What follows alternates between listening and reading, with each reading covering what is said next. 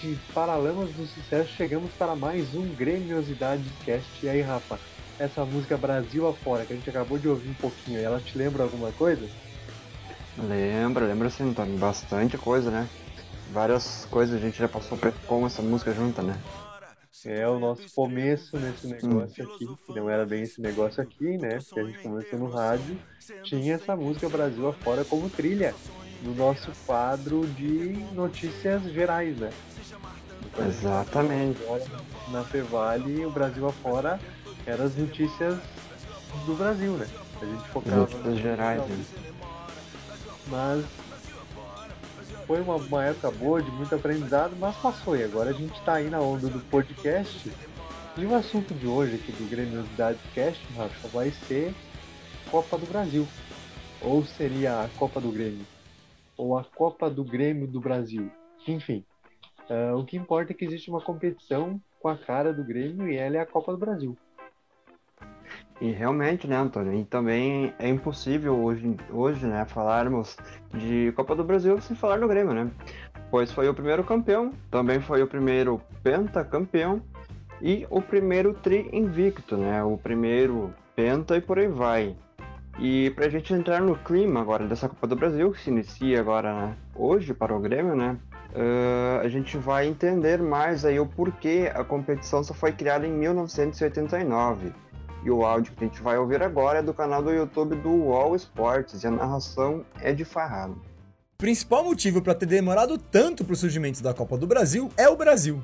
Mais especificamente, o tamanho geográfico do Brasil. Criar uma competição nacional envolvendo representantes de todos os estados é um desafio logístico muito maior do que organizar uma Copa na Inglaterra. Muitos estados só foram ganhar aeroportos na década de 70. Uma viagem de ônibus entre Boa Vista e Porto Alegre pode durar seis dias de estrada. Apesar disso, a nossa primeira competição nacional era em mata-mata. A Taça Brasil envolvia apenas os campeões dos principais estaduais do país, longe de ter a abrangência da Copa do Brasil. Mas os nossos dirigentes e políticos sempre tiveram em mente que o futebol poderia ser uma importante ferramenta para a integração nacional. E uns interesses a mais. Durante a década de 70, nós pulamos de 20 times na primeira divisão para escandalosos 94 clubes. Algo insustentável. O esboço da nossa Copa do Brasil foi desenhado nas mesmas reuniões que formaram a Copa União. Com a redução do número de times na primeira divisão, era preciso criar a Copa do Brasil para continuar a fomentar o futebol nesses estados menos tradicionais. E nobre dos nossos dirigentes certamente não tinha nada a ver com o voto de cada presidente das federações estaduais nas eleições da CBF. Bom, apesar de ter sido criada mais tarde e dos interesses políticos por trás da sua criação, a Copa do Brasil é um sucesso. A torcida gosta mesmo é de um mata-mata. Isso aí, Rafa. A gente ouviu aí no áudio um pouco da história do torneio e cá para nós, né? Um torneio com 94 clubes deveria ser demais. É, agora a gente vai ouvir a chamada então da Rede Globo de 1989, onde ela anuncia o mais novo torneio do Brasil e as competições daquele ano. Então, uh, vale a pena a gente prestar atenção no que, que ia rolar no ano de 89 e também acho que vale o registro aqui da gente pensar, né? Uh, quanto tempo se levou para se ter uma Copa do Brasil, né? Porque é tradicional que né, os outros países tenham seus campeonatos uhum. e tenham as suas Copas. E nós demoramos muito tempo até uh, criar uma estrutura de campeonato brasileiro e também pensar numa Copa, né? E depois vai vir a Supercopa, enfim, a gente vai chegar lá ainda nesse episódio aqui. Então vamos ouvir aí a chamada da Rede Globo para aquele ano de 89. Férias na Globo. O esporte pega para valer. Em julho, Copa do Brasil, ao vivo, o mais novo torneio do futebol brasileiro. As emoções da Fórmula 1, ao vivo, temporada europeia. Três grandes prêmios: França, Inglaterra e Alemanha. Copa América, o mais importante campeonato da América do Sul, ao vivo. Esporte 89, a Globo pega para valer. E na primeira edição deu Grêmio campeão. Foram 10 jogos com 8 vitórias, 2 empates, 26 gols marcados e apenas 4 sofridos. Bastante, bastante gols marcados, né? Para 10 jogos, né? É 2.6 a média, né? Então, uh, realmente foi uma campanha de campeão, né? Porque fazer 26 com certeza. tomar 4 realmente é uma uma campanha que dá destaque. Agora eu queria que passasse para a gente os jogos né, dessa campanha, como é que foi, quem o Grêmio enfrentou, como é que foi esses enfrentamentos. Vamos lá então. O Grêmio na primeira fase, ele enfrentou no dia 19 de julho o Ibiraçu do Sergipe e venceu por 1 a 0 no Engenheiro Araripe. No dia 22 de julho, no jogo de volta, o Grêmio meteu 6 a 0 no Olímpico. E nas oitavas, agora o Grêmio no dia 26 de julho enfrentou o misto do Mato Grosso e venceu por 5 a 0 fora de casa no José Fragelli. E no dia 29 de julho venceu por WO misto por 1 a 0. Chegando nas quartas de final, Rafa, no dia 5 de agosto teve um confronto aí mais uh, próximo à realidade do futebol brasileiro, Bahia e Grêmio. E na Fonte Nova deu Grêmio 2 a 0 e no dia 12 jogando no Estádio Olímpico, o Grêmio venceu por 1 a 0, garantindo aí a vaga na semifinal. Então, na semifinal, Antônio, o Grêmio enfrentou no dia 16 de agosto o Flamengo no Maracanã e o jogo terminou empatado em 2 a 2. Já no dia 19 de agosto, venceu o Flamengo no Olímpico por 6 a 1. O Grêmio nos jogos de volta aí tá ganhando fácil, parece que dos adversários, né? Ganhou fácil. É, exatamente. E chegando na final, então no dia 26 de agosto, uh, contra o Sport Recife, lá na Ilha do Retiro, o primeiro jogo foi 0 a 0 E no dia 2 de setembro, uh, o Grêmio venceu no Estádio Olímpico por 2 a 1 E um detalhe dessa partida aqui, Rafa, é que o Grêmio marcou os três gols, tá? Porque o gol do Sport nesse jogo, depois a pouco a gente vai ouvir, ele foi contra do Mazarop, então foi gol do Grêmio, né? Só o Grêmio marcou na partida. Então, Antônio, para matar a saudade, vamos relembrar em um grande jogo desta campanha. O Grêmio 6 a 1 no Flamengo, no dia 19 de agosto de 89, no Estádio Olímpico. A narração é de Oliveira Andrade. Alfinete tem espaço. Vai avançando, chega no campo de ataque. Levanta a bola para o Assis. De primeira rolou para o Cuca. Gol!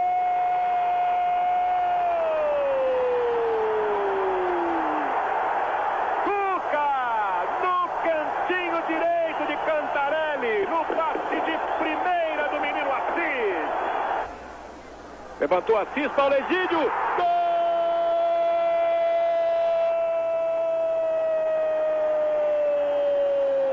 Do Grêmio.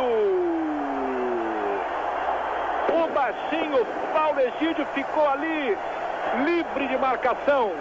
2 a 0 Grêmio. E olha o Grêmio chegando outra vez com Assis, bateu cruzado, olha a chance, tá lá!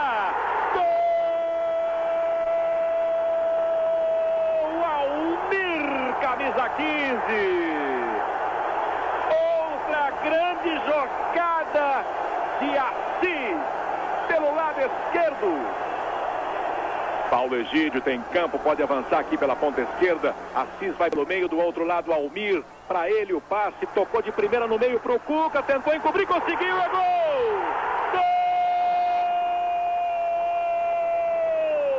Lindo gol de Cuca! Na categoria! Deu um toque sutil por cobertura e meteu lá dentro o quarto do Grêmio.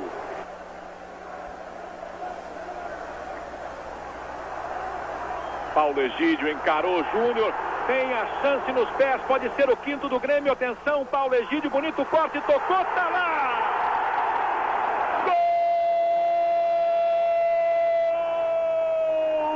Gol do Grêmio! Paulo Egídio! Sérgio Araújo.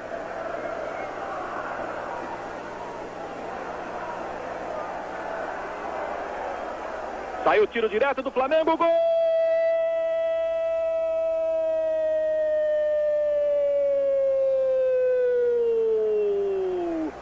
Renato pegou na veia, colocou no ângulo esquerdo do goleiro do Grêmio. Paulo Egídio, Cuca, tocou de volta para o Paulo Egídio, Assis espera ali no meio, preparou Paulo Egídio, cruzou, olha o Assis, olha o gol! Gol!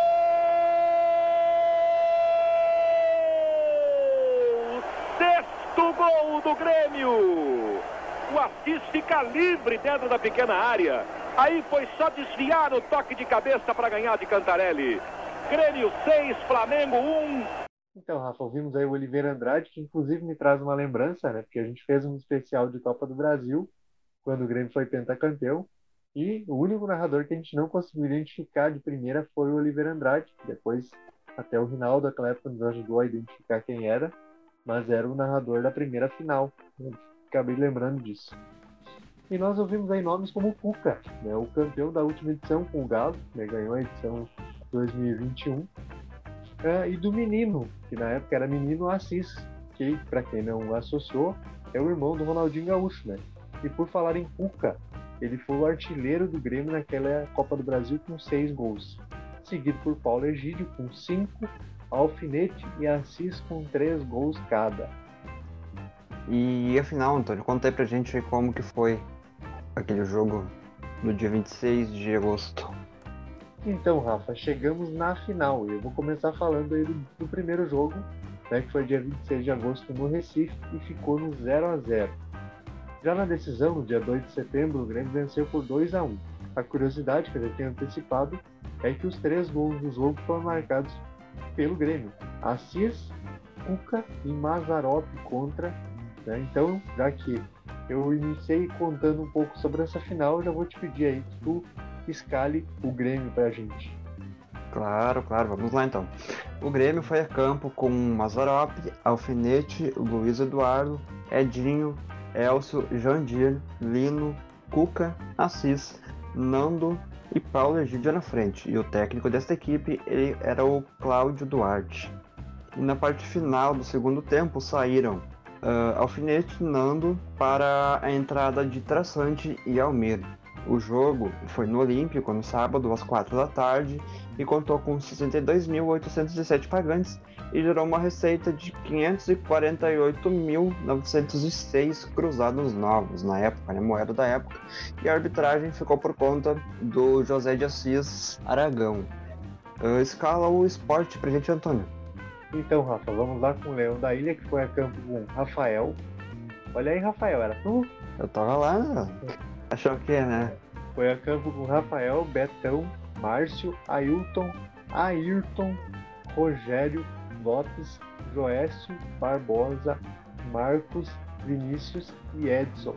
O técnico era o Candinho e no segundo tempo saíram Rogério e Lopes para a entrada de André e Edinho.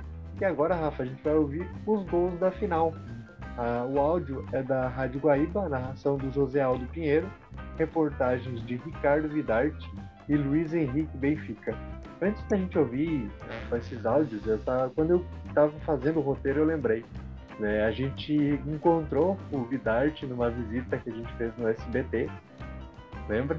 A gente conversou Uhum, com ideia aquele dia. E tempos depois ele veio aí a, a nos deixar, né? Acabou falecendo, então a gente tem. Eu tive, lembrei disso na hora, né? E ele é um cara muito gente boa, muito acessível, né? E que acabou nos deixando precocemente, né? A bola é do Grêmio pelo lado direito. Alfinete vai seguir tocando, bateu errado. Voltou pro time do esporte. Lopes foi desarmado no toque mais à frente. Luiz Eduardo ganhou. Passou pra Lino. Aí pra Cuca. Lá vai Grêmio. Quem sabe agora na ponta tem colocado Nando. Ele tocou a bola pra Nando. Correu pelo meio pra receber a devolução. Segurou a bola Nando pela ponta direita. Atrasou na entrada da área de meia lua. Sensacional. Olha a conclusão. Assis, perna esquerda, vai bater.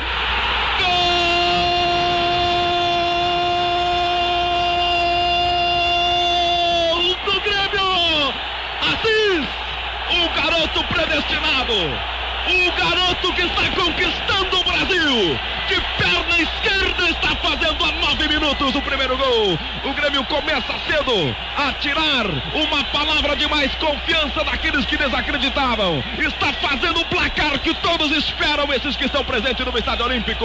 Uma 0. O Grêmio pode ser o começo da conquista da Copa do Brasil no seu lado, Vidarte. Para delírio da grande massa. Levantamento feito para frente da área do Grêmio. Olha a bola perigosa. Joense vai dominar dentro da área. Não dá para deixar dominar. Chegou em cima, pressionou o Elcio. Ele atrasou na ponta direita. Aberto está o Betão. Entre as pernas já ganhou do Paulo Egídio. Ganhou do Elcio. Foi seguro, foi obstruído. O árbitro vai marcar esse escanteio em favor do time do Esporte Benfica. Boa jogada do Betão. Deu uma janelinha do Paulo Egídio. Partiu para cima do Elcio. Que colocou a bola pela linha de fundo. Escanteio. Ayrton vai cobrar para o esporte. De perna esquerda, Ayrton vai pra bola. Levantou. Venenosa, perigosa. Subiu. Falhou. O Mazarop. Gol.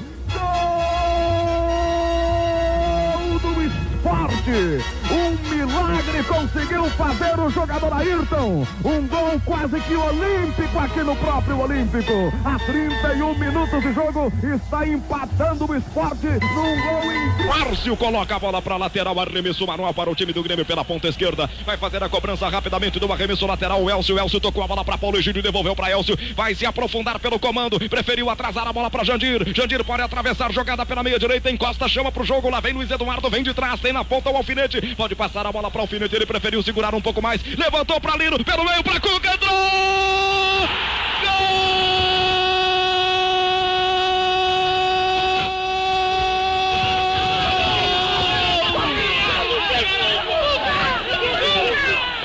Esta é a emoção do grupo de jogadores do Grêmio. Subiram na bandeirinha de escanteio. Empolados gritavam. O Grêmio virou de novo.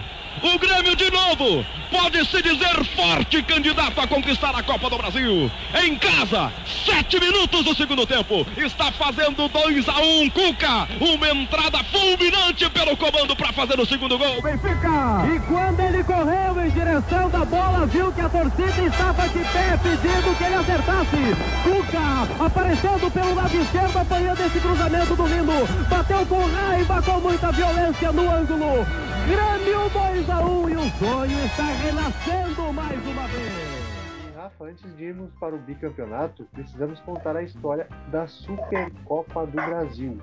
O enfrentamento entre o campeão do campeonato e da Copa Nacional, nos moldes da Supercopa da Espanha, Supertaça da Inglaterra, Supercopa Italiana, entre outras. A competição possuiu diferentes formatos em suas duas edições, sendo no primeiro ano uma final de ida e volta e no segundo ano em jogo único. Uh, o Grêmio participou da primeira edição da competição em 1990 como campeão da Copa do Brasil de 89, a primeira edição daquele torneio. O rival do título foi o Vasco da Gama, campeão do Campeonato Brasileiro também de 89. Devido à ausência de datas possíveis, a disputa pelo título ela foi decidida, olha só, nos dois jogos da Libertadores da América de 1990. Calendário apertado em 90, né? Pois é, cara, e quando eu fui ouvir esses áudios eu até fiquei confuso, porque no áudio fala de Libertadores. Não, mas espera aí, não era Supercopa? E aí eu fui dar uma pesquisada a mais para entender de fato o que, que aconteceu ali. E eu acho bem interessante isso. Acho que a gente deveria usar as competições. Por exemplo, eu Uhum. defendo que a Supercopa hoje deveria ser o jogo de abertura do Campeonato Brasileiro. Primeiro jogo, Com certeza. os dois se enfrentam e tu já abre o campeonato com emoção. Porque tu soma três pontos e ainda uh, garante uma taça para aquelas duas. Garante uma taça. É o famoso jogo de seis pontos, né? Uhum. E para a gente entender um pouquinho sobre essa questão, uh, vamos ver a matéria do Globo Esporte com a narração do Lucas Gutierrez e áudios da Gaúcha com a narração de Armindo Antônio Rosolim, comentários de Paulo Santana e reportagens de Antônio Carlos Macedo aí que conta um pouco para nós sobre essa final. A primeira Supercopa do Brasil foi disputada há 30 anos. Reuniu o Grêmio, campeão da Copa do Brasil de 89, e o Vasco, campeão brasileiro, também de 89. O Vasco tinha dois jogadores que seriam campeões do mundo em 94, Bebeto e Mazinho. O Grêmio acabou com o título na Libertadores para realizar a sua primeira Supercopa. No jogo de ida da fase de grupos, vitória gremista por 2 a 0. Gols de Nilson e Darcy. Mais de um mês depois, Grêmio campeão com empate em 0 a 0 no Rio. Quando nós já estamos na metade do segundo tempo, três quartas partes do jogo sem criar um escanteio. Agora entrou Sorato e saiu Dinamite. Saiu Dinamite. A experiência no lugar dele, a juventude de Sorato. Prepara-se, Adil Sereno. Levantou, olha a bola, perigosa. Gol! Nilson!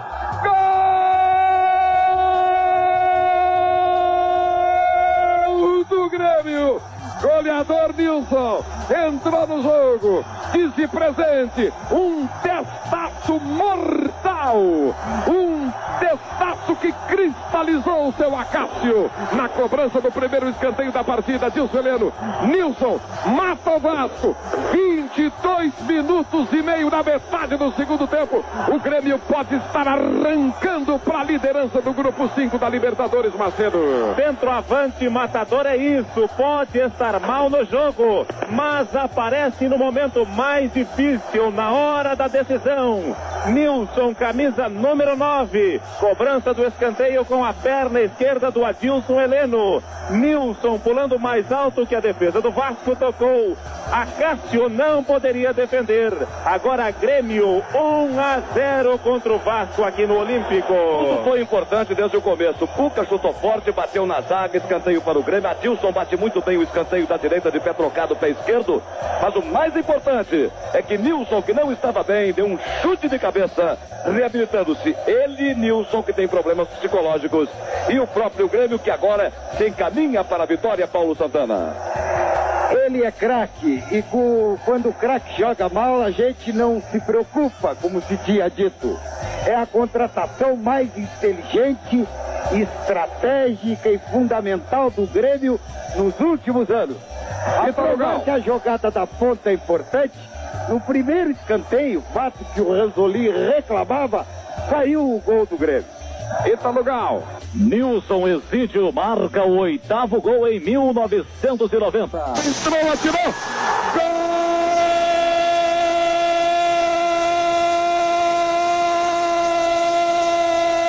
do Grêmio Darcy. Entrou como centroavante lançado em profundidade na saída do goleiro. Bateu de perna esquerda, a bola bateu no acaso e foi morrer no fundo do gol. 31 minutos e meio. O Grêmio já tem dois.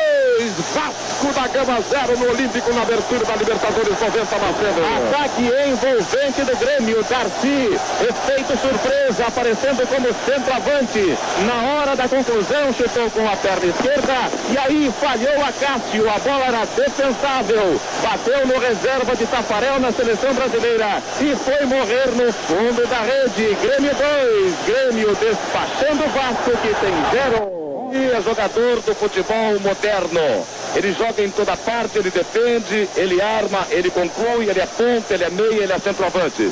Como centroavante deslocado da fez 2 a 0 Paulo Santana.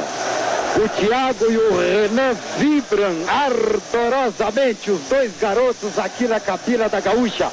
Uma grande vitória do Grêmio, uma vitória para suavizar o feriado bancário e o pacote da velha.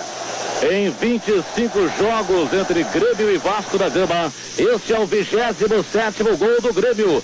Darcy marca o segundo gol na temporada. Então agora a gente vai de 89 para 94. E com ele veio o bicampeonato. Porém, o Grêmio era figura constante nas finais da competição, Seu primeiro título veio em 89, e em 91 o Grêmio foi vice do Criciúma. E olha só de quem? De um tal de Felipão. Em 93 uh, foi vice para o Cruzeiro, mas em 94 a taça era novamente nossa e nascia ali o primeiro bicampeão da Copa do Brasil. Então, Rafa, e esse tal de Filipão ia fazer muita história, inclusive em Copa do Brasil. Daqui a pouco a gente vai falar um pouco mais sobre o Filipão nessa competição. E voltando para 94, o Grêmio mostrava sua supremacia na Copa do Brasil ao ser campeão pela segunda vez, vencendo na decisão o Ceará por 1 a 0 no Estádio Olímpico no dia 10 de agosto daquele ano. Na partida de ida em Fortaleza, 0 a 0 né, três dias antes. A conquista chegou de forma invicta, ah, como no primeiro título em 89. Foram seis vitórias e quatro empates, com 13 gols a favor e três contra. E esta era a quarta final em seis edições do torneio. Quatro finais para seis edições. Hoje em dia é difícil bater isso. Né? Não, não existe mais. Ah, e ali né, começava a ter a base de um time que ainda venceria Libertadores, Copa do Brasil de novo e Campeonato Brasileiro. Mas a curiosidade aqui, Rafa, é que Filipão, que dois anos antes havia vencido o próprio Grêmio no comando do Criciúma, com o título uh, com o tricolor, o Luiz Felipe também se sagrava bicampeão. E Rafa, começa a contar pra gente aí esse caminho até a taça. Faz a primeira fase. Vamos lá então. Uh, seguindo a primeira fase, o Grêmio enfrentou, enfrentou o Criciúma no dia 11 de fevereiro, empatando por 2 a 2 E no jogo de volta, no dia 18 de fevereiro também, venceu o Criciúma por 2 a 1 E as oitavas, Antônio, como foi? Então, nas oitavas, o Grêmio encarou o Corinthians, primeiro jogo em Porto Alegre, 2 a 0 Segundo jogo, no dia 28 e o 5 em São Paulo, jogo 2 a 2 Com esses resultados, o Grêmio passava para as quartas de finais. Como é que foram as quartas, Rafa? Nas quartas, o Grêmio iniciou no dia 4 do 6, enfrentando o Vitória, vencendo por 1 a 0 E no jogo de volta também, no Olímpico, vencendo por 1 a 0 o Vitória. E a semi, Antônio, chegando já próximo da final. Ali. Na semifinal, em 24 de julho daquele ano, o Grêmio encarou o Vasco empatando em 0 a 0 e depois venceu o mesmo Vasco por 2 a 1 E na final, Rafa? E a final ela ocorreu no dia 7 de agosto. O Grêmio empatou com o Ceará em 0 a 0 e no dia 10, três dias depois, venceu o mesmo Ceará no Olímpico por 1 a 0. Finalzinho apertada, né? É, mas o importante é que tu fez mais gols que o adversário e venceu o jogo. Inclusive, claro, assim, essa é bem polêmica, porque o Ceará reclama até hoje de um pênalti não marcado que poderia ter mudado a história do, da competição. Né? E naquela campanha, é. Rafa, o Nildo, com seu bigodão, garantiu a artilharia gremista na competição. Ele marcou cinco gols. O Carlinhos marcou três, o Gilson e o Fabinho dois e o Agnaldo um. E agora a gente vai ouvir o gol do Nildo, que garantiu o título da competição, na voz de Armindo Antônio Ranzolin, da Rádio Gaúcha. Além do Ranzolin, o comentário ficou por conta do professor Luiz Carlos Osterman e as reportagens do Silvio Benfica e o plantão do Jorge Estrada. Atenção, a quarta bola parada do Grêmio para a área do Ceará. Levantada, em curva. Chico manda para escanteio, mais um escanteio. O Grêmio vai faturar agora o quarto escanteio. Quarto escanteio em três minutos e uma bola parada. Olha, prepara-se para fazer a cobrança. Carlos Miguel. Carlos Miguel pela direita. A pressão do Grêmio é total. O Ceará joga com 10 jogadores dentro da sua área. Atenção, prepara-se Carlos Miguel. Carlos Miguel levantou. Bola alta, de cabeça. E é gol! Nilton! Nilton! Gol! Do Grêmio. Na pressão, para não deixar o tempo correr. O Grêmio decidiu logo e foi para cima. Nildo, três minutos e meio. Nildo, o goleador do Grêmio, jogador revelação do Grêmio nesta Copa do Brasil. Grêmio 1, Ceará 0. Aberto o caminho para o bicampeonato da Copa do Brasil, Benfica. É incrível o que está acontecendo com esse jogador na temporada de 94. Ele veio quase que como desconhecido aqui para o futebol gremista. Começou a marcar gols e começou começou a valorização. E no fim, na decisão, Nildo também começa a deixar a sua marca. Depois do quarto escanteio cobrado, aqui pela direita pelo Carlos Miguel. Nildo de cabeça, apenas penteou para tirar o goleiro Chico e estabelecer Grêmio 1 a 0 rumo ao bicampeonato da Copa do Brasil. Rui Carlos Osterman. Importante que houvesse gol a três minutos e meio. Por quê? Porque assim necessariamente o Ceará vê o jogo de um outro modo. E o Grêmio também. Foi importante o gol de Nildo a três minutos e meio, Estrada. 13 terceiro gol do Grêmio na Copa do Brasil 94, quinto do matador Nildo. O Grêmio vai conquistando o bicampeonato da Copa do Brasil e o sétimo título em nível nacional para o Rio Grande do Sul. Então, Rafa, ouvimos aí o gol do título marcado pelo Nildo. Nildo que chegou no Grêmio desacreditado e aos poucos foi conquistando seu espaço e entrou para a história. A gente falando em história, uh, o Nildo teve uma atitude muito bonita agora em 2019, logo que começou a pandemia, ali naquela questão né, de auxílio, Uhum. ajudar as pessoas, enfim, ele vendeu itens históricos como camisas e faixas que ele tinha e o dinheiro arrecadado ele converteu em cestas básicas que ele destinou para famílias carentes lá na região de onde ele mora, aí pensando em ajudar as pessoas, né? Então, Claro. inclusive, né, vamos contar um spoilerzinho aqui. Futuramente a gente pretende conversar com o Nildo, então eu quero poder entender mais desse trabalho que ele faz. Mas isso é no futuro aí, em breve a gente vai anunciar essas novidades também. Com certeza. Então, Antônio, voltando agora para a história da Copa do Brasil, se em 95, quando o Grêmio chegava à sua terceira final seguida, o sonho do Tri ele foi adiado na derrota para o Corinthians. Dois anos depois, em 97, o Tri vinha, naquele jogo chamado por nós gremistas de Maracanaço Tricolor. Uma vitória épica sobre o Flamengo num Maracanã lotado. Antônio, conta pra gente o caminho até o tri invicto desta competição deste ano.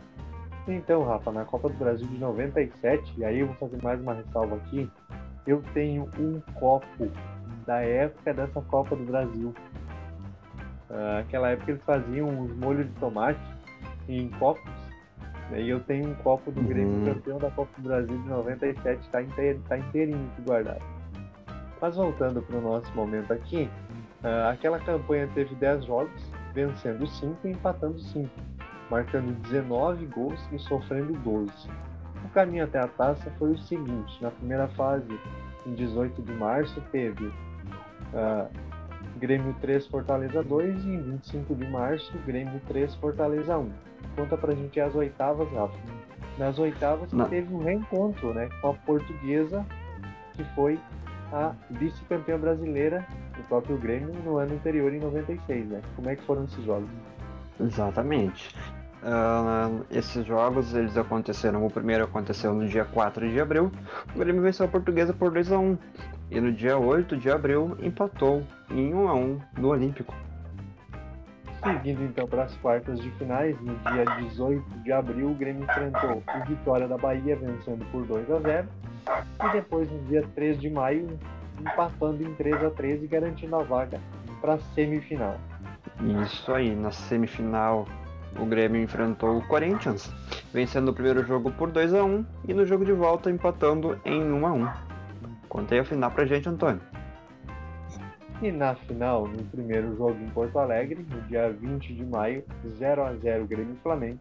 E no dia 22, Grêmio 2, Flamengo 2 e com o empate o Grêmio garantia aí o título da Copa do Brasil. É, eu disse que o jogo contra o Vasco foi apertado, mas esse aqui foi de tirar o fôlego, né? É, e toda a circunstância que envolveu esse jogo tu vai contar um pouco para nós agora, então, né? Além Exatamente. de difícil por conta do empate, teve uma série de situações que marcam essa partida. né?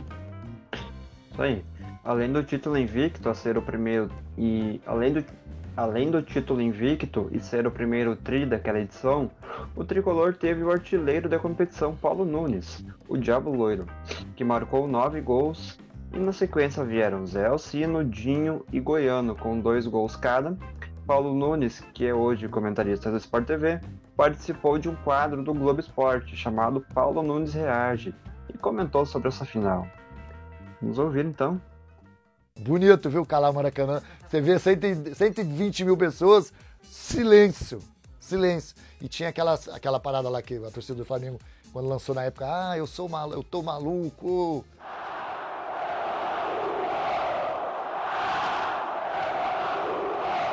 Foi todo mundo quietinho, cara. Tem que aturar o Grêmio, é o Grêmio campeão de novo. O Grêmio é campeão, o Grêmio é demais. Vai ser campeão de novo da Libertadores, respeitando o Cruzeiro. Tem que aturar esse time. E eu fiquei no Rio, eu, Dinho, mais outro jogador, Carlos Miguel. Ficamos no Rio, encontramos à noite, e aí o Romário teve que pagar a conta da balada. Então, Rafa, como é legal ouvir esses áudios, né? Porque é uma Com certeza. Época, uma época totalmente diferente, muitas coisas eram permitidas naquele momento e a gente está vivendo um momento tão difícil que vai chegar o dia em que tu comemorar gol vai ser problema, tá? Porque hoje tu já não pode tirar a camisa. Aí até é compreensível em algum momento. Mas aí tu não a pode. A camisa eu concordo. Tu não pode comemorar com a torcida, que é quem paga teu salário. Não pode provocar, não pode fazer uma brincadeira, não pode nada. Então daqui a pouco vai chegar o momento que tu vai ter que fazer gol e pedir desculpa pro adversário por isso. é, é, é, tirar a camisa eu concordo. É o teu fundamento de, de jogo, né? Uh, provocação com a torcida. Não acho válido que não possa fazer, a não ser que tu vá ofender a torcida do adversário. Aí já tá partindo pra ignorância, né? Já. Mas uma provocação ali de que não vai ofender ninguém, não tem problema. Mas hoje em dia nada pode, né? É uma brincadeira, uma, uma flauta que não seja ofensiva, ainda, mas enfim. Claro, né? claro. E sem querer corrigir, mas já corrigindo o Paulo, naquela noite no Maracanã tinha 95.125 torcedores. E até então, o Rubro Negro nunca havia perdido um título nacional no Maracanã. Então, ainda maior estádio do mundo. E o detalhe é que naquela partida o Grêmio estava sem o xerifão uh, Dinho expulso no jogo em Porto Alegre. E aqui, Rafa, acho que a gente pode aproveitar o, o nome do, do Dinho para mistificar uma questão, né?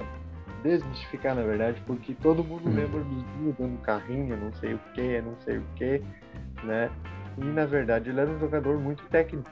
Claro, quando precisava dar carrinho dava, mas era um cara que tinha muita qualidade. Então, desconstruir aquela imagem do Dinho uh, dando carrinho e sendo até violento é necessário para que não se fixe apenas um lance na carreira, né? Com certeza. É mais ou menos o que falam sobre o Kahneman hoje.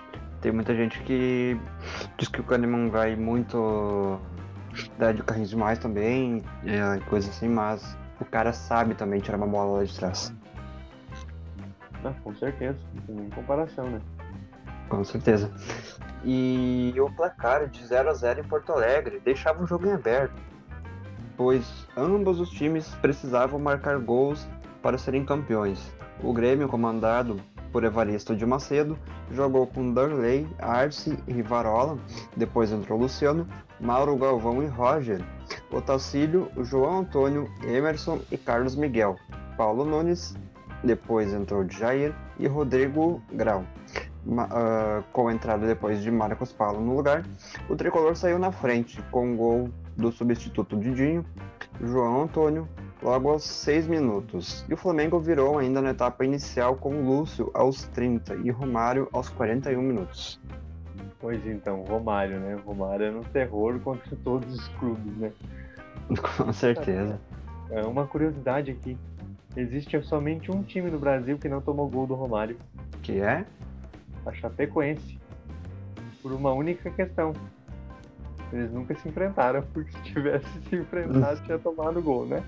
Com esse resultado, o Flamengo tinha ido a campo com Zé Carlos, Fábio Baiano, Luiz Alberto, Fabiano, Atirson, Jamir, Maurinho, Inélio, depois Iranildo, Evandro, Sávio, depois o Lúcio e Romário, né, comandados pelo Sebastião Rocha.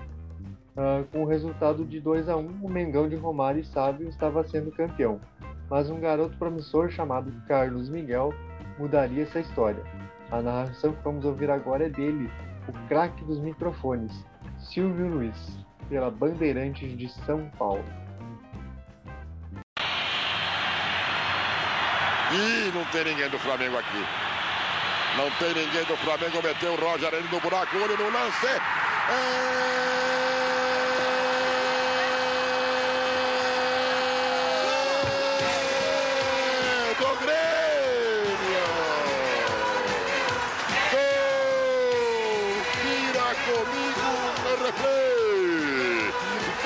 Foi, foi, foi, foi, foi, foi, ele. Carlos Miguel, o craque da camisa número 11. Era um jogado dos redondos 35 minutos do segundo tempo no Maracanã. Fica tudo igual no maior do mundo e calada a torcida do Flamengo. Então, ouvimos aí a narração do Silvio Luiz, ele contando um pouco da história pra gente.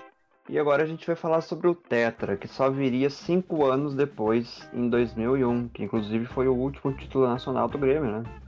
Com o tal de Tite em um timaço, mas desta vez não foi de forma invicta, como em 89, 94 e 97, mas teve um sabor de vingança, já que foi contra o Corinthians, ao gosto de 95. Naquela edição foram 12 jogos com 8 vitórias, 2 empates e 2 derrotas, marcando 25 sofrendo 14. Conta pra gente, Antônio, o caminho até a taça?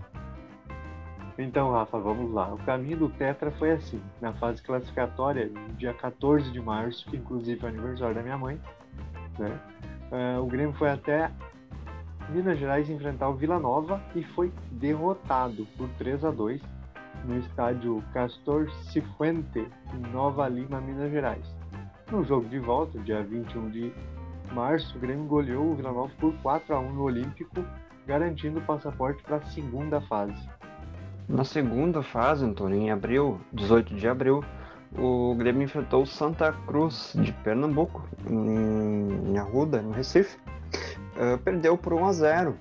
E no jogo de volta, dia 26 de abril, o Grêmio venceu o Santa Cruz por 3 a 1 no Olímpico em Porto Alegre. Nas oitavas, Antônio, como é que foi os jogos? Então, Rafa, nas oitavas, no dia 2 uh, de maio, o Grêmio recebeu o Fluminense né, e venceu por 1 a 0 no Olímpico. E no dia 9 foi ao Rio de Janeiro, no Maracanã, e empatou em 0 a 0 garantindo a vaga para as quartas de finais.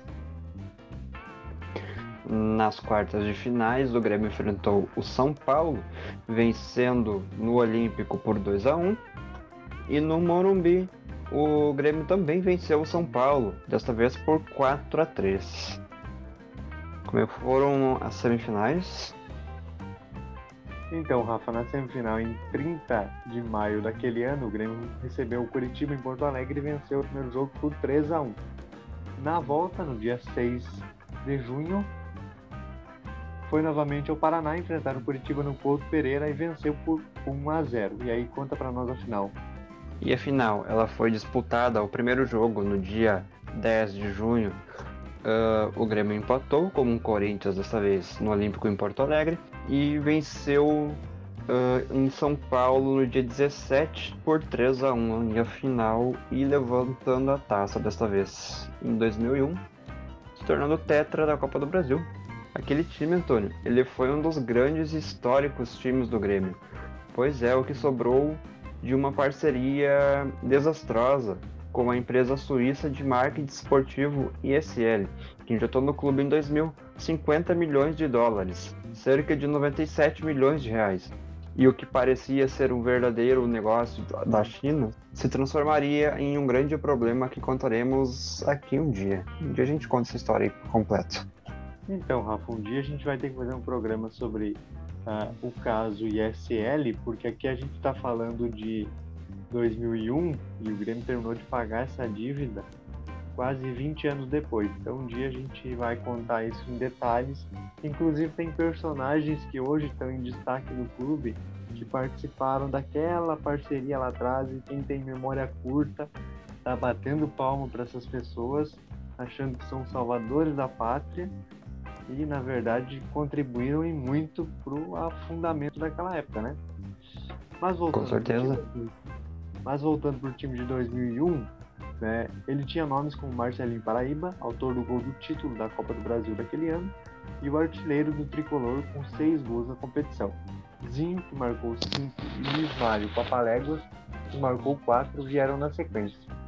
O comandante era o Tite, treinador ainda desconhecido que havia feito uma grande campanha que levou o Caxias ao título gaúcho sobre o Grêmio no ano anterior, né, que foi em 2000 o Caxias foi campeão gaúcho comandado pelo Tite, vencendo o Grêmio na final. Escala então o Grêmio pra gente, Rafa. Vamos lá então. O Grêmio ele foi a campo para a grande final no Morumbi com Darley, Mauro Galvão, Marinho e Roger, Anderson Lima, Polga, Tinga, Zinho e Rubens.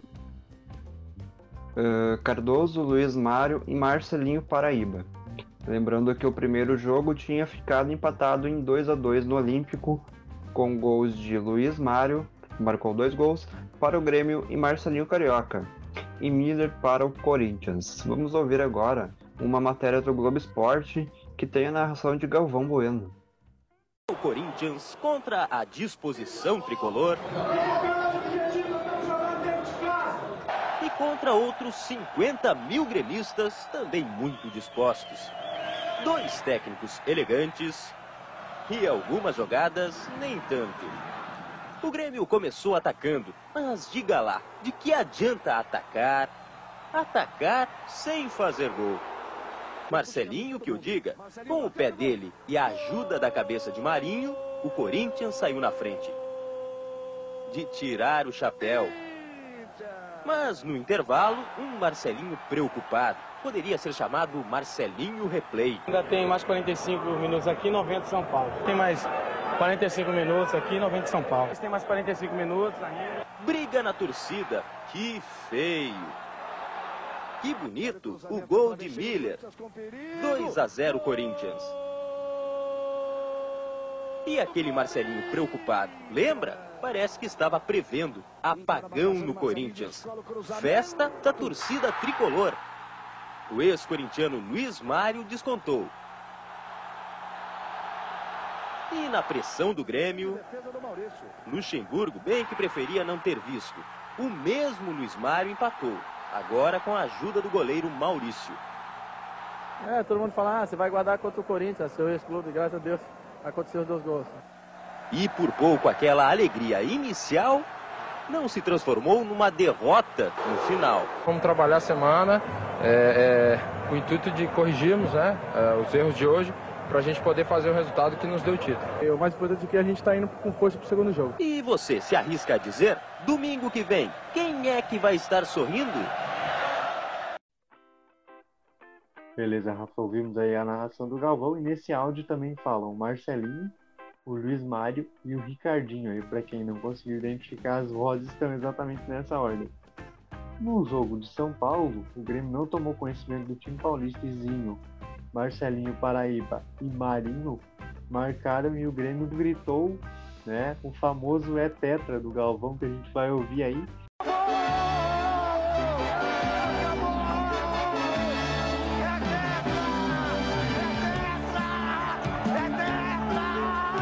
Também a narração dos gols, né, na voz de Galvão Bueno.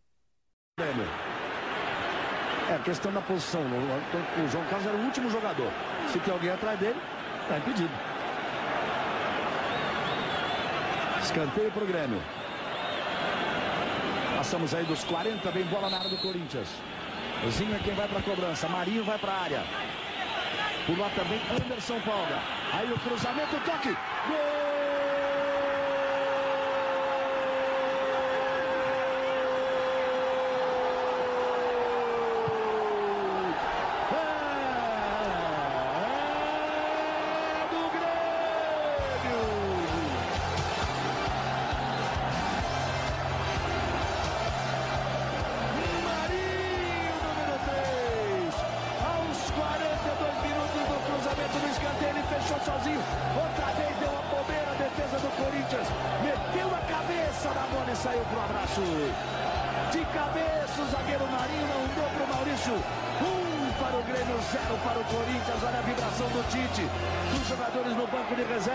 Desta primeira fase. Então nós vamos colocar a pergunta para você já já, depois desse lance. Porque o Grêmio vem chegando com o Zinho, bateu!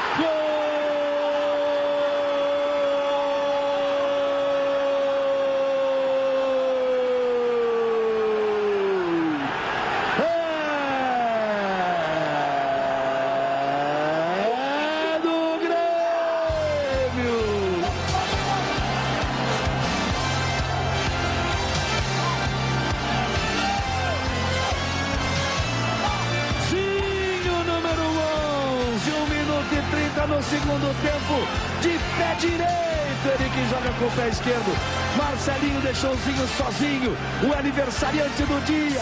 Botou a bola na frente, soltou de pé direito, meteu pro gol. Saiu pro abraço. Abre uma enorme vantagem o time do Grêmio 2 a 0. Lá vem o Corinthians, Marcelinho tenta. Por baixo, Alex Xavier faz o corte. 2 para o Grêmio, 0 para o Corinthians. O lateral é do Corinthians, Andrezinho. Movimenta no meio para Ricardinho. Aí para cima o Corinthians, Everton. Anderson em cima dele. Botou para correr, botou na frente, chegou, bateu.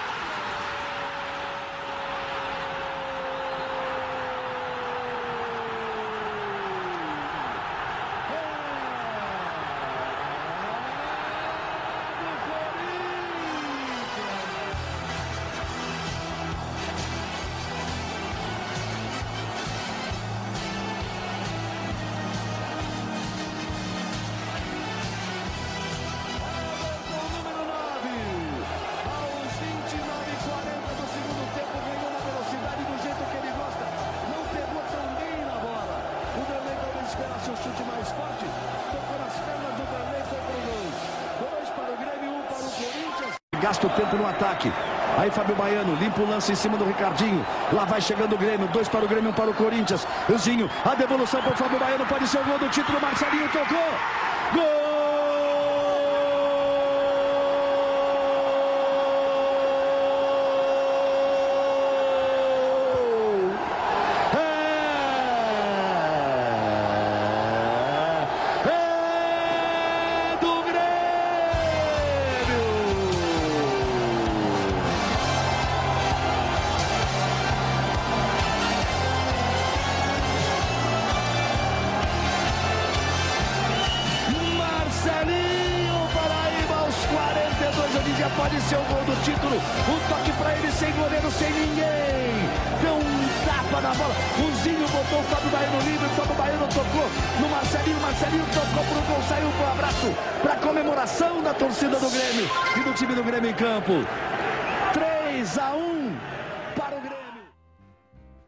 Rafa, ah, só fazendo um parênteses aqui, 2001, né?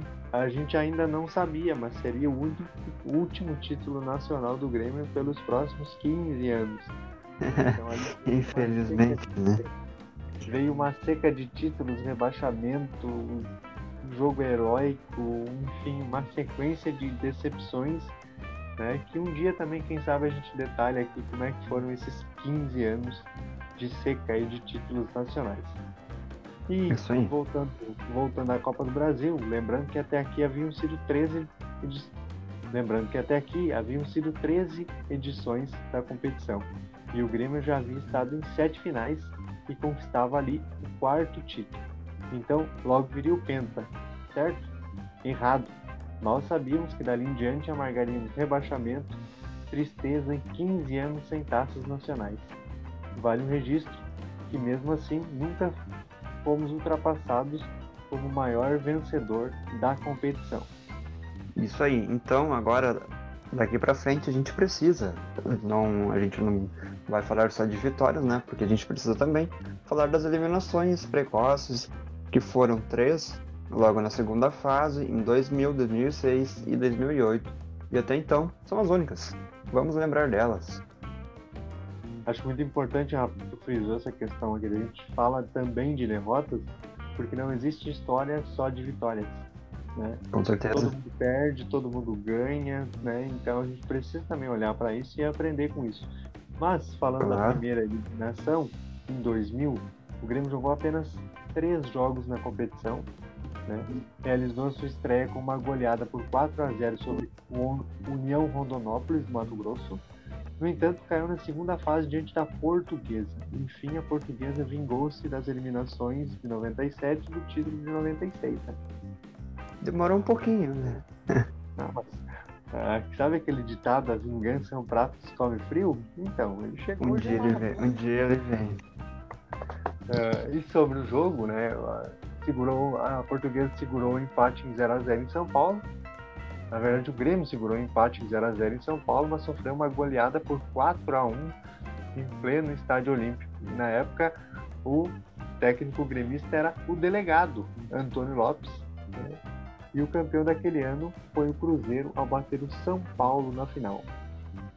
Em 2006, a desclassificação foi para o 15 de novembro de Campo Bom, recém na segunda fase. Uma vitória para cada lado pelo mesmo placar, 1 a 0. No entanto, na decisão por pênaltis, o Grêmio acabou eliminado em pleno estádio olímpico. Mano Menezes ainda era o técnico. Naquele ano, o Flamengo se sagrou campeão ao bater o Vasco na final. Eu lembro dessa final. Flamengo e Vasco, eu lembro desse jogo. Não lembro detalhes, mas eu lembro que uh, se falou bastante desse jogo por ser um clássico carioca, né? Uhum. A última eliminação precoce foi em 2008, sob o comando de Celso Rotti.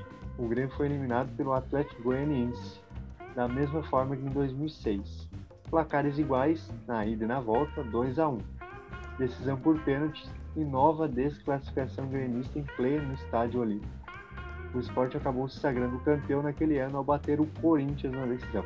Esse jogo dessa final eu lembro muito, porque eu torci muito pro esporte naquela final. Não tenho nada contra o Corinthians, apesar dos pesares, mas ali eu entendia que era importante que um time fora o eixo dos ditos grandes ganhasse a competição e o esporte estava jogando muita bola naquele ano, foi muito merecido aquele título.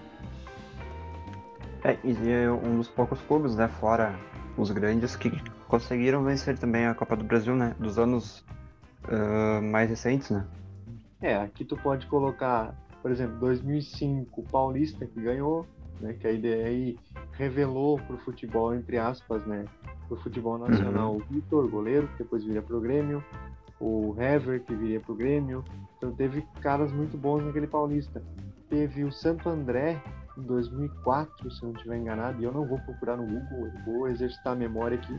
Então, se tu estiver ouvindo aí, saber que não é 2004, comenta, manda pra gente nas redes sociais. Mas eu acho que foi 2004 que o Santo André foi campeão. E a Copa do Brasil tinha muito isso, de proporcionar que quase né, qualquer time fosse campeão. Isso vai mudando ao longo do tempo e a gente vai acabar falando sobre isso aqui também em algum momento.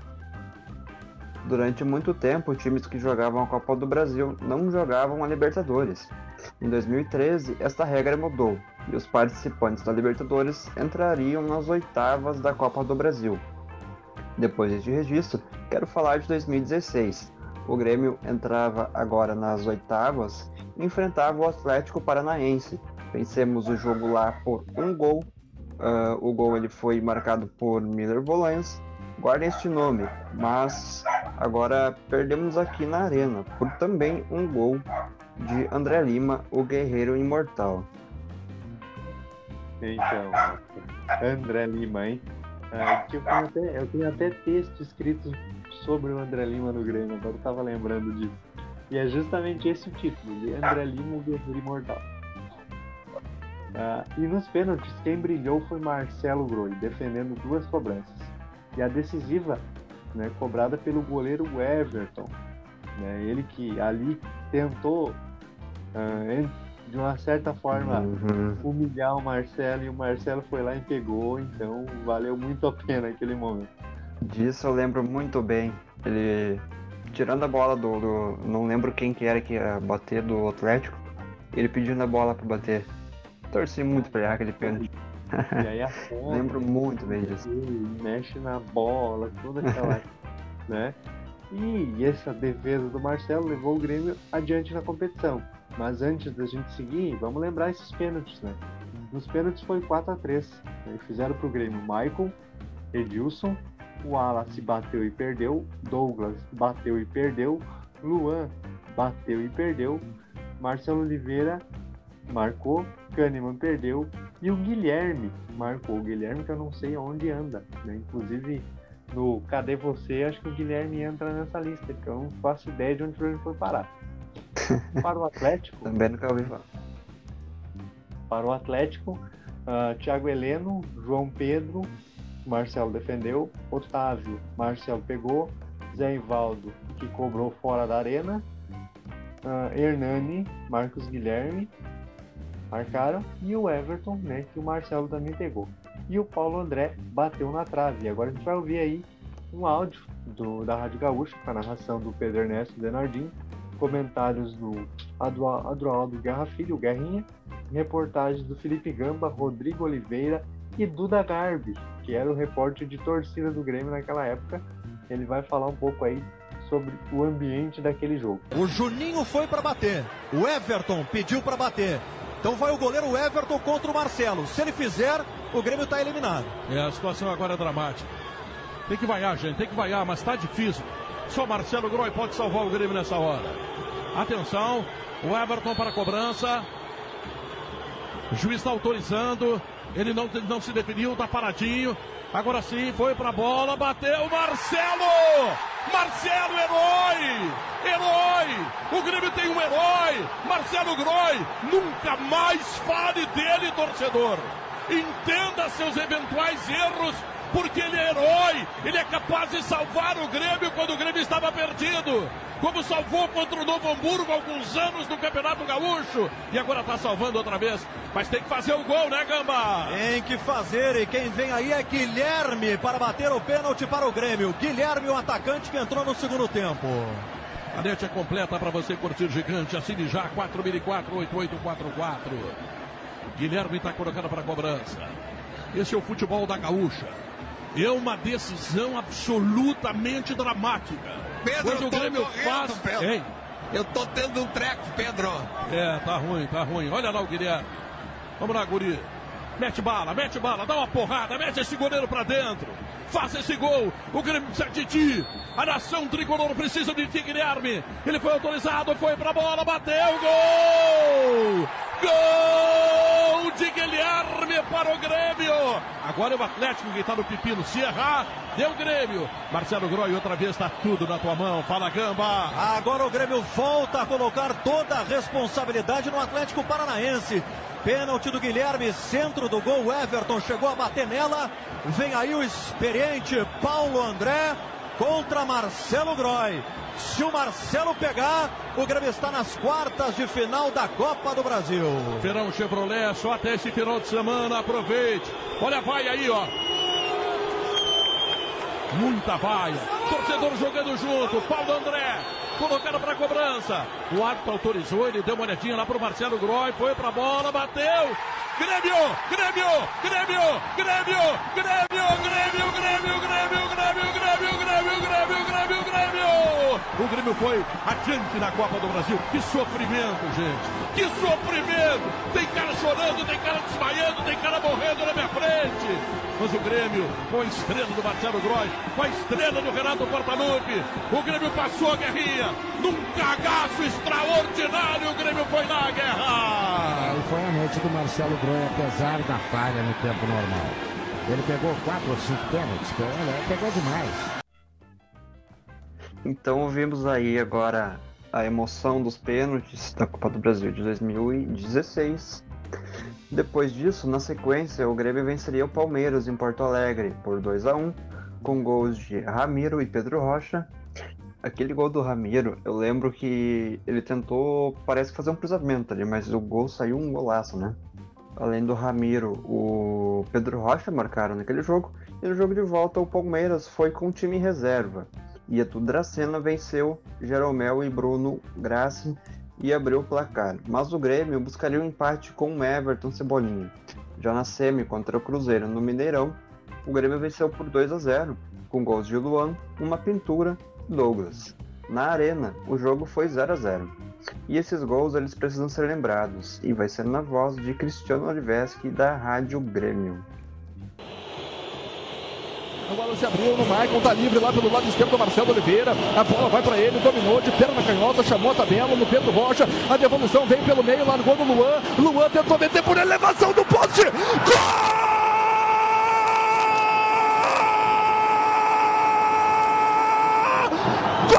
Golaço! Golaço! Golaço do Grêmio! Golaço do Grêmio!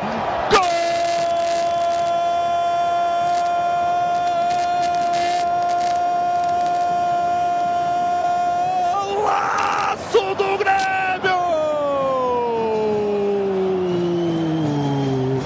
É mineiraço aqui em Belo Horizonte! Mineiraço! Luan com maestria. Meteu uma gaveta, rapaz. Fala dele agora, rapaz. Fala do jejum do Luan, rapaz. Bota no jornal, bota onde tu quiser, rapaz. Luan forma o descontrole em BH e gol!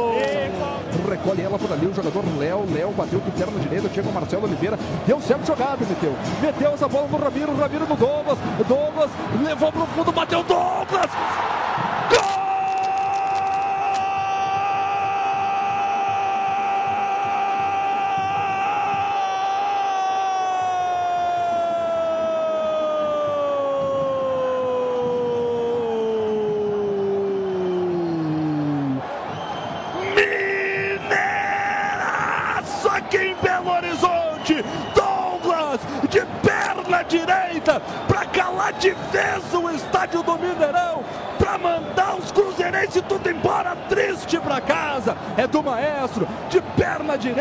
Rapaz. De perna direita ele meteu no canto do goleiro, meu velho. Meteu no canto do goleiro. E formou o descontrole em BH e gol! É só acertar o. E porque o Grêmio tem qualidade, o Grêmio tem poder de conclusão. Acerta o último passe e carimba, carimba. Então, Rafa, tu falou ali do gol do Ramiro. Cara, eu não tenho certeza que ele foi cruzar, tá? Eu acho ainda que ele tentou chutar e acertou o chute. Aquele chute do Ramiro, ele parece bem um cruzamento. Se tu olhar assim, principalmente na câmera de televisão, ele parece que ele tá tentando cruzar. Mas pode ser sim que ele tentou um chute, mas que belo acerto de chute, né? Tu sabe que o jogo, eu lembro bem de todos esses jogos, mas o jogo que mais me marca é o jogo com o Palmeiras, lá em São Paulo. Porque o Palmeiras botou o time em reserva, ah, a gente vai passar, porque hoje não era só fazer 1x0, aí faz 1x0, né? E o Everton acerta aquele chute, também tem texto sobre esse jogo, que eu escrevi um texto sobre aquele gol. Eu tenho, tenho que achar esses textos e publicar nas nossas redes sociais pro pessoal ler. Uhum. Cara, porque ali, ali eu senti que dava, entendeu? Sim, eu lembro muito bem daquele jogo também. Eu tava escrevendo meu TCC nesse dia. Durante toda a campanha Copa do Brasil, Libertadores, eu fiz um TCC. Pra não dizer que eu não assisti nenhum jogo, eu assisti o segundo jogo da final dessa Copa do Brasil e assisti o segundo jogo da Libertadores. Os outros jogos eu não assisti nenhum.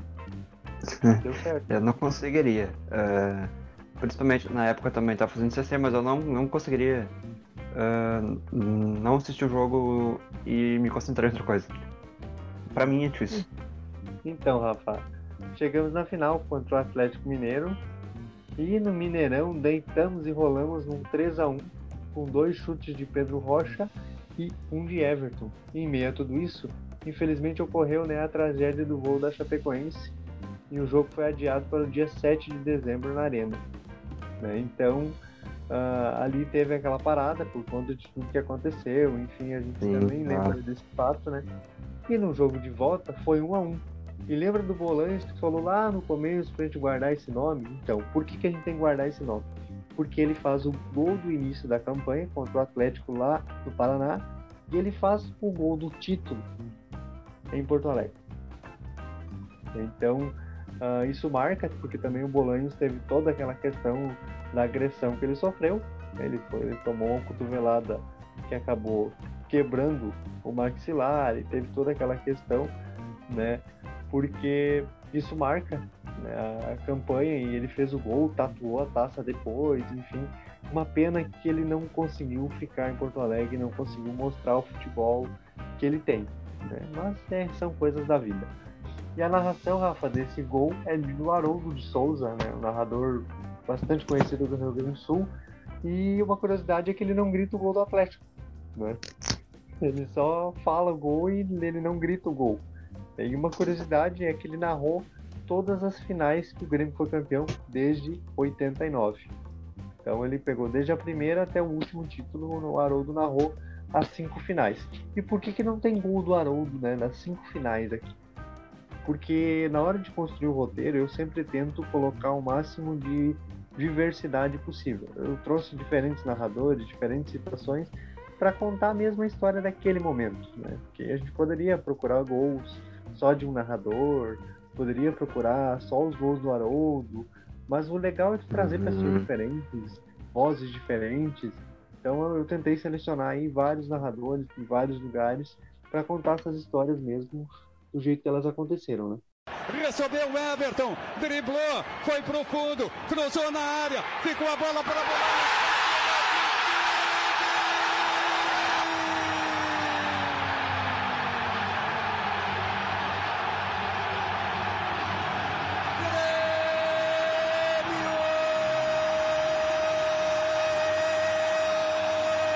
Futebol Porto Alegrense, pentacampeão brasileiro. Às 23 horas e 40 minutos do dia 7 de dezembro de 2016, Mili Bolanho. Aos 43 minutos de partida está tocando para o lado esquerdo de Vitor. Está estufando os cordais da cidadela atleticana. A rede ainda está balançando, balançando. E agora, tia, vem comigo. As bandeiras tricolores estão tremulando, tremulando, tremulando, tremulando. Torcedor do Brasil sai do fundo do peito, explode da garganta para fora o grito. Grêmio!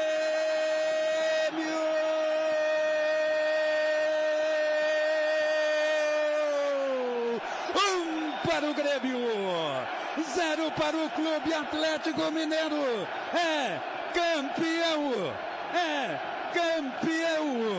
Diogo Rossi! Para o torcedor sofrido que estava com o título entalado na garganta, Miller Bolanhos veio e teve um péssimo ano, mas coube a ele receber a bola na área e colocar ao fim o jejum de títulos. Cante, torcedor gremista, você é pentacampeão da Copa do Brasil, Bagé! Eu da entrada, quem sabe o sangue novo, quem sabe ele entrega para o torcedor do Grêmio aquilo que o torcedor apostou e esperava, entregou. Bolanhos está se pagando, o Grêmio é pentacampeão da Copa do Brasil. 23 é o número dele, Calvin. E agora no placar agregado, Grêmio 4, Atlético Mineiro 1. É a maior diferença em finais da Copa do Brasil. Miller Bolanhos marca o seu segundo na competição, o sexto na temporada. Grêmio, pentacampeão da Copa do Brasil, 1989, 1994, 1997, 2001 e 2016. Então, Antônio, contamos ah, até aqui cinco títulos. Mas não é só por isso que o Grêmio é o rei de Copas. O Grêmio é o rei de Copas porque fez e faz história na Copa do Brasil. É um pentacampeão da Copa do Brasil, com os títulos em 1989, 1994, 1997, 2001 e 2016. Tem quatro vices: 1991, 1993, 1995 e 2020. Também tem seis semifinais: 96, 2010, 2012, 2013, 2017 e 2019. E também tem 27 participações na Copa do Brasil. Então, Rafa, mas além disso, tu sabia que o Grêmio precisou de quatro edições da Copa do Brasil para perder um jogo? Ah, isso mesmo. Em 89 foram 10 jogos com 8 vitórias e 2 empates. Em 90 foram 4 jogos com 3 empates e 1 vitória. Em 91 foram 10 jogos com 6 vitórias e 4 empates. E a primeira derrota veio somente em 1992. Isso aí, e se olharmos os números gerais, a participação do Grêmio é ainda mais fantástica, pois são 197 jogos com 109 vitórias, 53 empates e 35 derrotas, e já marcou ao todo 30 e já marcou ao todo 315 gols e sofreu 146. O que tu acha aí da, de toda a participação do Grêmio na história da Copa do Brasil? Realmente são números fantásticos, né? Não é à toa que é o rei de Copas. Não é para Com certeza. mas é realmente números bem interessantes, né? E agora Exatamente. retoma- Agora a gente retoma aquele assunto que a gente pegou lá no começo, que é como a Copa do Brasil nasceu com uma essência democrática, né? Muitos times já estiveram nela, e o Grêmio já enfrentou no total aí 53 equipes diferentes. Os principais confrontos são contra os grandes, Flamengo 16 vezes, Palmeiras, Fluminense e Corinthians 12. Mas em 2008, um fato curioso aconteceu. Teve Grêmio contra Grêmio. Isso mesmo, Rafa. O Tricolor enfrentou seu sósia, Grêmio Jaciara do Mato Grosso, e aqui fica o registro, né? Esse clube foi criado por gaúchos, tem muito gaúcho no Mato Grosso, então eles criaram o Grêmio deles lá. Uh, os jogos ocorreram em fevereiro de 2008 e o Grêmio de Porto Alegre venceu em Jaciara por 1 a 0 e no Olímpico por 6 a 0.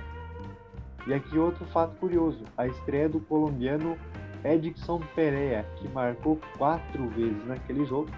Também marcaram o zagueiro Jean e o Soares, fechando a goleada. E Pereira parecia ser a solução do ataque gremista, que na verdade não foi, porque enganou muito bem no primeiro jogo, né, fazendo quatro gols, enfim, ah, é um artilheiro, mas no decorrer do ano a gente vai ver que não era bem assim. Um dia a gente vai fazer um programa sobre colombianos no Grêmio, a gente vai contar a passagem do Pereira também. E vamos Primeiro jogo engana. Vamos? engana, né? Mas fez, fez o que tinha que fazer. é, vamos claro. esse jogo com a narração aí do Jader Rocha, do Sport TV, que conta um pouco dessa história pra gente aí, desse confronto de Grêmios, né? O Schneider, o árbitro carioca, então confirmou o primeiro cartão amarelo do jogo para o camisa 9 da equipe do Jaciara. Eduardo Costa, bom passe na frente lá para Pereira, vai contra dois, bom drible, vai fazer! Gol!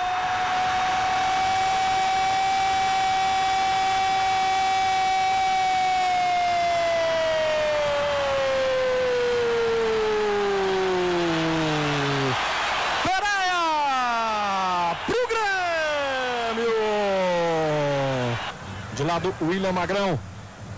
Outra vez, boa invenção de jogada, hein? Aí o Léo vai se aventurando no ataque o zagueirão gremista. Corta a luz do Paulo Sérgio, lá caiu para Pereira, soltou a bomba! Gol!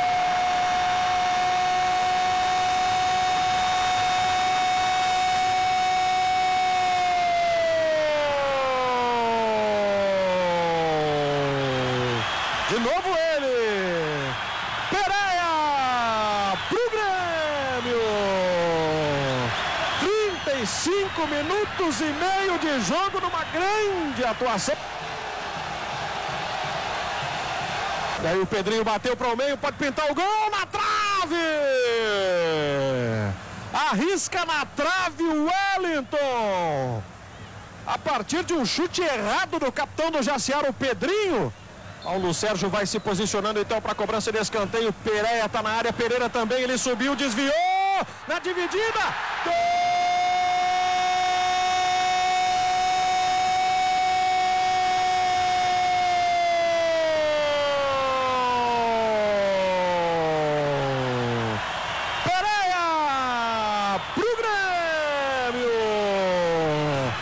Terceiro gol do colombiano numa noite iluminada para o camisa 7 tricolor.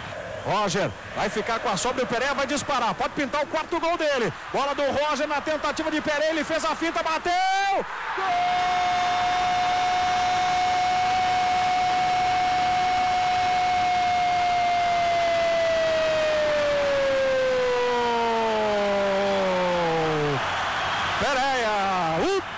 da aqui no Olímpico pro Grêmio.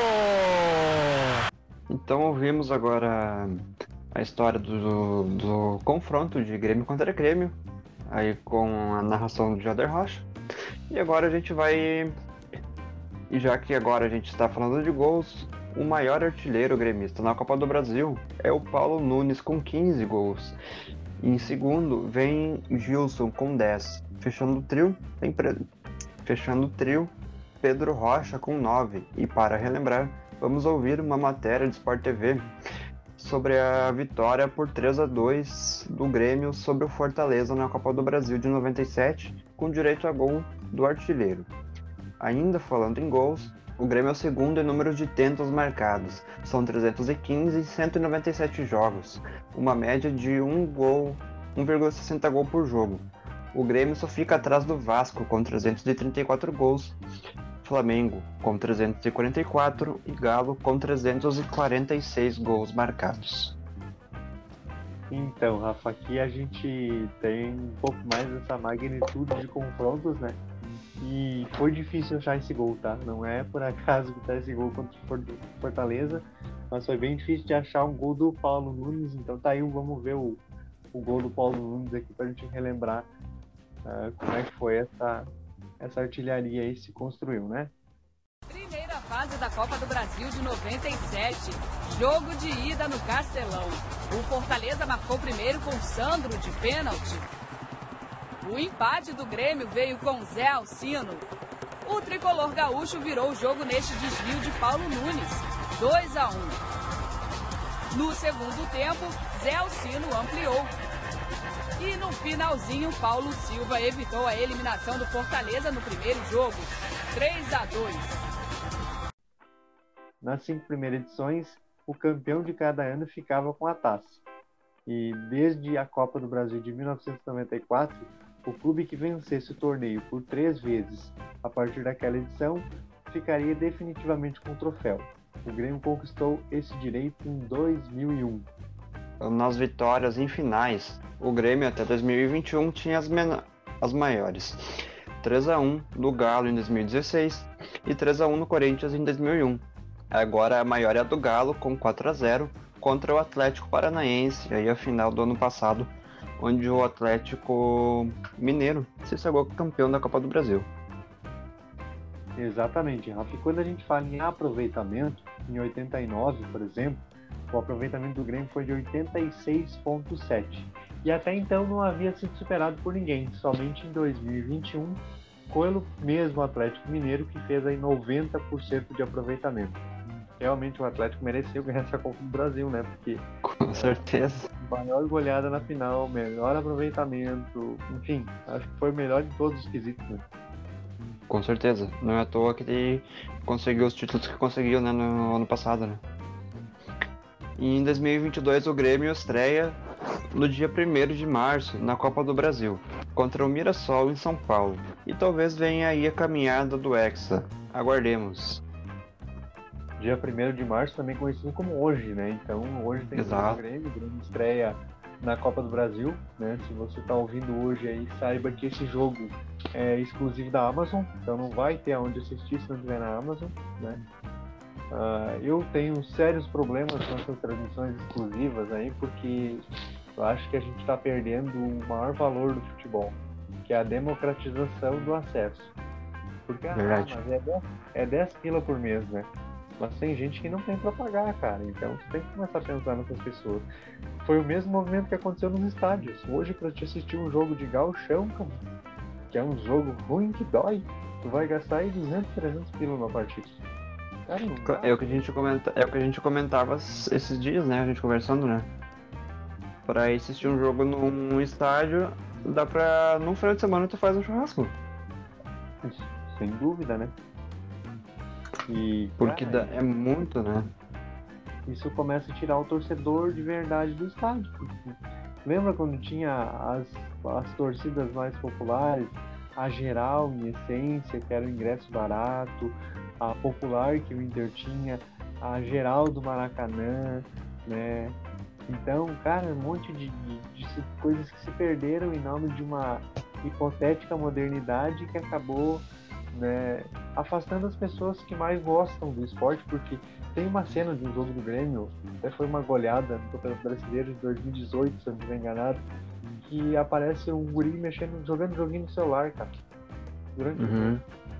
O teu time tá fazendo 5 a 0 jogando em casa, um dos maiores times de todos os tempos, e tu tá no celular.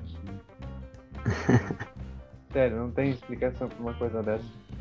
É, e tudo isso né, que vem acontecendo de ingressos altos, isso tudo é a modernização das arenas, né? Porque antigamente era um estádio comum, né? Olha no Olímpico a diferença que dava, né? Nada contra as arenas, eu até gosto que dos estádios modernos, só que não é justo. O preço do ingresso não é justo. Muito. Torcedor que não tem condições de ir no estádio. Nunca vai no estádio. Cara, eu sou bem honesto, eu não gosto das arenas, porque elas é uma desculpa para elitizar, para tirar o torcedor de verdade do estádio, uh, para colocar o cara que acha mais importante estar na rede social do que acompanhando o jogo. Uh, e além disso, tu constrói uns estádios que, olha, com todo respeito, mas são ridículos. O Grêmio conseguiu Ah, fazer sim. um estádio que não pega sol na grama, velho. É, é, sempre tem que ter aquelas. Não sei o nome. do- dos. O o que eles passam na grama lá de. É, são umas É, luminárias de Pra tratar a grama, né? Mas papel né? sol. E outra, eh, eu fiquei sabendo recentemente sobre isso, eh, agora é de outro clube, mas é a mesma estratégia. Ah, o estádio novo do Palmeiras não foi contemplado memorial. O Palmeiras não tem onde botar as taças no estádio. Aí é demais, né? É inacreditável. Isso é tipo pegar um, um padeiro para trabalhar na oficina mecânica, não vai dar certo. É uma demais. que- Então, ah, é isso, Rafa. Acho que a gente chega aqui ao fim do episódio de hoje. Falamos bastante de Copa do Brasil. Nos deliciamos aí com lembranças, gols, enfim, muitas coisas legais que a gente trouxe nesse episódio. Esperamos aí que venha o Hexa esse ano, né? Que a gente consiga ganhar essa taça para fazer um novo programa e contar o caminho do Hexa. O que, que tu acha?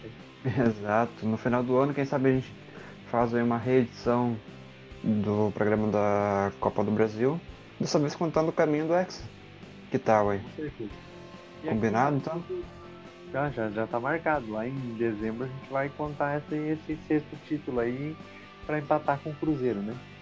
Isso aí. E Rafa, fica aqui os nossos agradecimentos de sempre, né? Acho que a gente precisa reconhecer né, páginas como a Grêmiopédia, né, como o site do Grêmio, Uhum. né, quadro de medalhas, portal do gremista. São páginas que se dedicam aí a contar um pouco dessa história e a gente tem que dar o crédito para eles aqui porque nos ajudam bastante a, a fazer os episódios, a construir esse material. A gente não precisa agradecer o YouTube, mas fica aí o agradecimento também, né? Tem muita coisa boa lá. Seu YouTube nos ajuda bastante. Né? Podia patrocinar a gente aqui também. Isso aí. Mas então, gente, logo esse episódio vai estar lá no Spotify, vai estar nas nossas redes sociais. Inclusive, segue a gente lá na- nas redes sociais, acompanha no Instagram, Facebook, ah, no YouTube, se inscreve no canal. Logo vai ter novidades no canal no YouTube, então para quem não é inscrito, aí se inscreva no canal para que a gente consiga levar mais conteúdo aí, aí de graça, sempre de graça, nunca vai ser cobrado nada aqui. E de qualidade para as pessoas que nos acompanham, né, Rafa? Exatamente. Aí, então, dá uma, aquela moralzinha pra gente, né? Que logo a gente já traz também mais um episódio aí com mais fatos, curiosidades e também aí bastante informação aí do nosso Grêmio, né? Com certeza, a gente vai trazer bastante coisa boa aí. É, vamos tentar fazer mais episódios por mês, mas é que, como a gente falou no primeiro, não dá para ter uma, uma periodicidade muito grande, por quê? Porque é nas horas vagas, né? Então, a gente tem que Isso. trabalhar, tem um monte de coisa para fazer, e isso aqui a gente não, não monetiza, não gera recurso, então é tudo do nosso bolso, é nosso tempo. Né? Então, quando dá, a gente faz. A gente queria fazer mais, mas por enquanto não é possível. Quem sabe no futuro a gente não, não consegue uns, uns patrocínios, não consegue aí gerar um recurso lá no YouTube e ter a possibilidade de melhorar nossa estrutura, que a gente já está fazendo isso, mas também ter mais tempo para gravar, mais tempo para né, conseguir colocar mais conteúdos no ar também. Exatamente. Por isso aí a gente precisa do apoio da galera, né? Quem puder nos apoiar aí divulgando, compartilhando, ouvindo, né? Claro. A gente agradece de coração, né? Com certeza, Rafa. Cada play faz a diferença, cada compartilhamento faz diferença. E a gente conta aí com a nossa torcida, aí, os nossos 10 milhões, para nos ajudar a chegar longe. Valeu pela companhia hoje, a Exatamente. gente volta aí a qualquer momento. E nos acompanhe também nas redes sociais para que a gente consiga né, ah, também levar mais conteúdo aí pra galera que já nos segue, né? Então é isso aí, galera. Aí logo a gente volta aí com mais um episódio. Tchau, tchau. Tchau, tchau. Um abraço a todos. Até mais.